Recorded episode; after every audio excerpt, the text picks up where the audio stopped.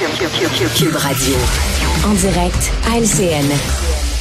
Mario et Emmanuel sont avec nous ce soir. Alors évidemment, on commence avec le discours inaugural du premier ministre euh, qui met la table pour un deuxième mandat euh, C'est Ton évaluation générale, Mario?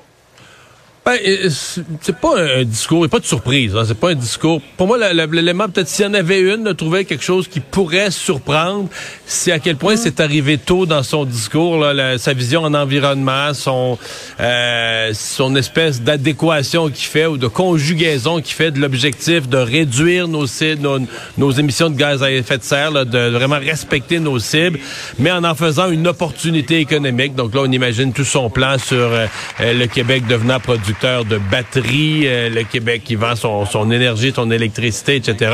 Euh, et pour ça, il faudra un nouveau barrage. Donc ça, euh, l'environnement est arrivé plus tôt dans son discours. Sinon, on est dans la continuité, mais je dirais quand même l'utilité du discours.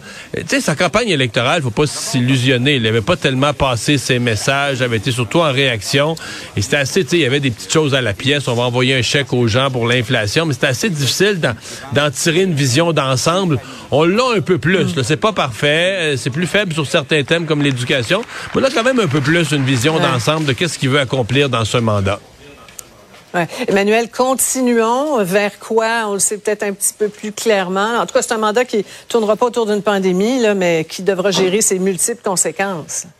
Oui, mais c'est clair que c'est un gouvernement qui a le sentiment de s'être fait voler la moitié de son premier mhm. mandat, donc il doit le terminer. C'est un peu comme si euh, on, on, est dans un même mandat qui se poursuit parce qu'il a encore eu une, une majorité. Puis c'est dans ce sens-là que il n'y a aucune surprise là, quand on parle euh, des réformes en santé, de la mise en place des réformes pour les CPE, etc. Puis même, tu sais, sur, sur l'éducation, moi, je suis vraiment restée sur mon appétit. Le, mm. Monsieur Legault qui dit c'est ma priorité numéro un, il n'y a rien de plus important.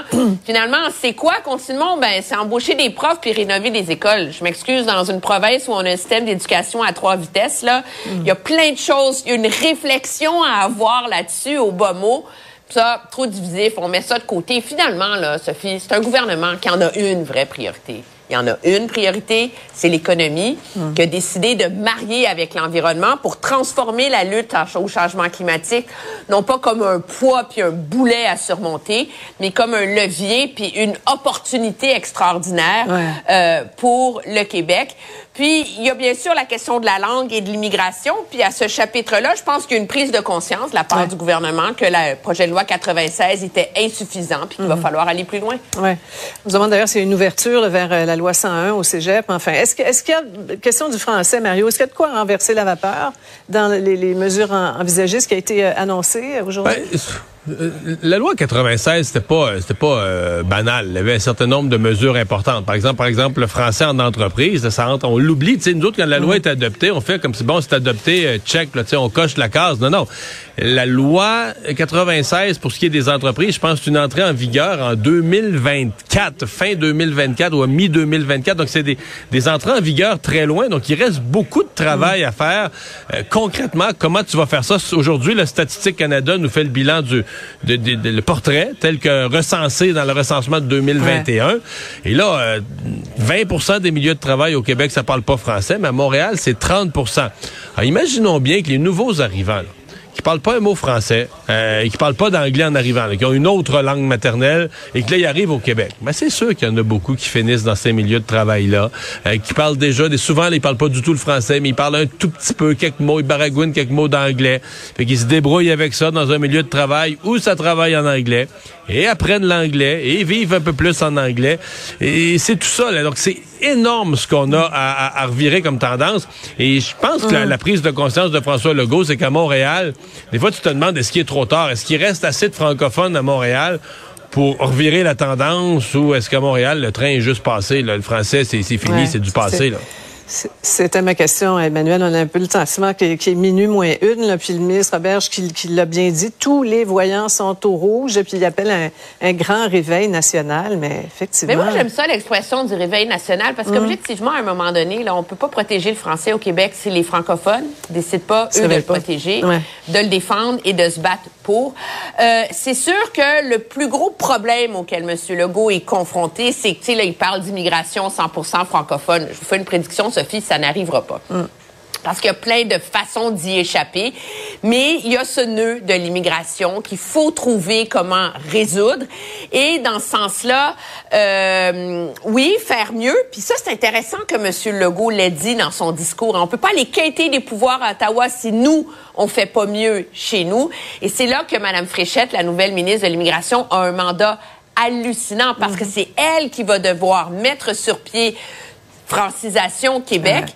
Et finalement, ça, c'est réussir à franciser les immigrants adéquatement, alors que depuis des décennies, les gouvernements passés ont échoué là-dessus. Ouais.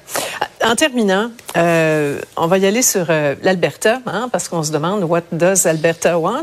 Un projet de loi là, qui a été déposé, qui va être une, sorte de, bouclier constitutionnel pour protéger les Albertains contre les excès du fédéral. Daniel Smith qui s'est fait élire sur cette promesse-là. Ça promet pour une chicane assez costaude avec Ottawa, ça, Mario.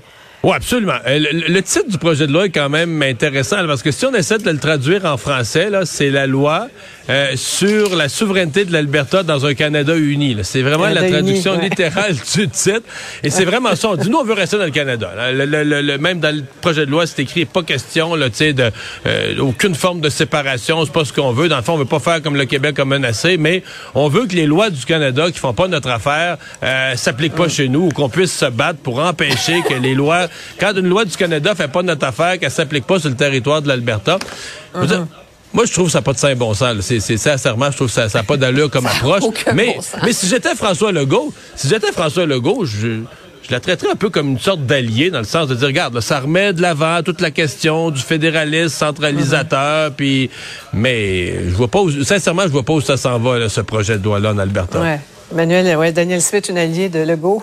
ben oui, mais je, pense que oui, dans l'idée de la, tenir la ligne dure contre mm-hmm. le Ottawa centralisateur. Mais pour donner un exemple aux gens sur comment ça tient pas la route, cette histoire-là, euh, il y a un nouveau projet de loi sur le contrôle des armes à feu qui impose des peines criminelles pour les gens qui vont avoir des armes interdites. Madame Smith dit non, ça s'appliquera pas chez nous. Écoutez, on peut pas avoir le code criminel qui s'applique pas pareil d'une province à l'autre. Je disais en blague à, Mario ce matin, son projet de loi à elle, c'est comme la gouvernance euh, souverainiste sur des stéroïdes. Là, Mais en attendant, M. Trudeau, lui, va laisser les Albertains faire leur affaire, puis il va retarder le plus mmh. possible le moment où un peu quand va avoir lieu. Merci. Merci à vous deux. Au revoir. Au revoir. Ah voilà, c'est ce qui met un terme à notre émission d'aujourd'hui. Euh, merci à vous d'avoir été là. Je vous souhaite une bonne fin de journée. C'est Antoine Robitaille qui prend la relève.